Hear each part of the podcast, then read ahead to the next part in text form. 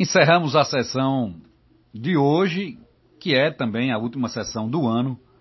com a, a, votação e apreciação de alguns projetos importantes, de alguns deputados, alguns projetos que falavam da questão de estrutura administrativa do Estado, como a transferência da diretoria de transporte para o DER, é, tratamos de assuntos relativos ao ICMS, o convênio do, do CONFAS, que trata de alíquotas diferenciadas de ICM e a compensação dos estados, que agora passa a ser normatizado, regulamentado por lei, não mais pelo convênio. Tratamos de um projeto do Tribunal de Justiça do Estado de Sergipe, que versa sobre organização judiciária, sobre taxas e emolumentos, questões importantes foram debatidas na casa, com um ano produtivo. Esse ano, apesar da pandemia, a gente percebe claramente, através dos, dos números, a redução significativa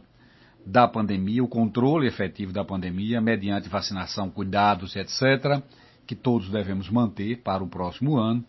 mas com boas expectativas para 2022.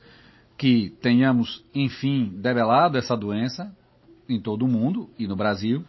que tenhamos um ano novo de muita fraternidade, de muita amizade, de bons propósitos, muito trabalho e muita construção de um Sergipe melhor para todos nós,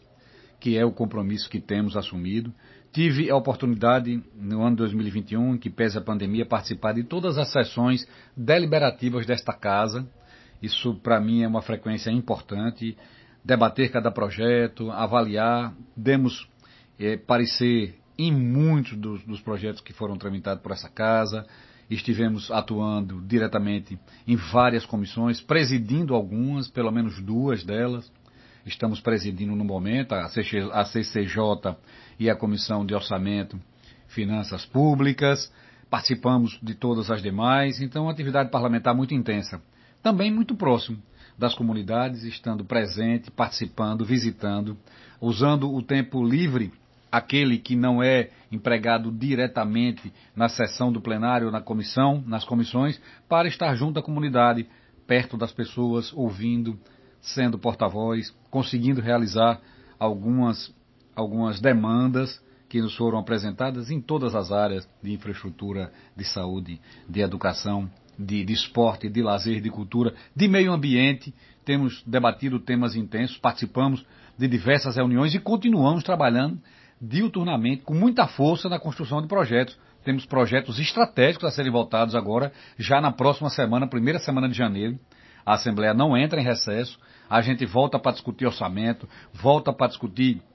leis relativas à Secretaria de Educação do Estado, volta para discutir é, projetos de outros poderes, Ministério Público, é, Tribunal de Contas, enfim, muitos projetos que estão aqui na casa, ações que estão relativas ao meio ambiente, temos projetos na casa aqui para serem abordados, para serem debatidos, para serem levados a efeito é, durante esse período que, que se aproxima logo no início, nos primeiros dias do próximo ano, agora do mês de janeiro, 4 e 5, nós temos votação, então é uma, uma, uma perspectiva de muito trabalho, muita realização. Compartilho com todos vocês as lutas, as vitórias, né, as conquistas, também aquelas, aqueles, aqueles momentos de, de desapontamento e de tristeza que nos reforçaram, que nos habilitaram a reanimar as forças, reagrupar as ações e dar continuidade ao trabalho que o povo sergipano nos conduz conduziu, que o povo sergipano nos atribuiu durante esse período. Entraremos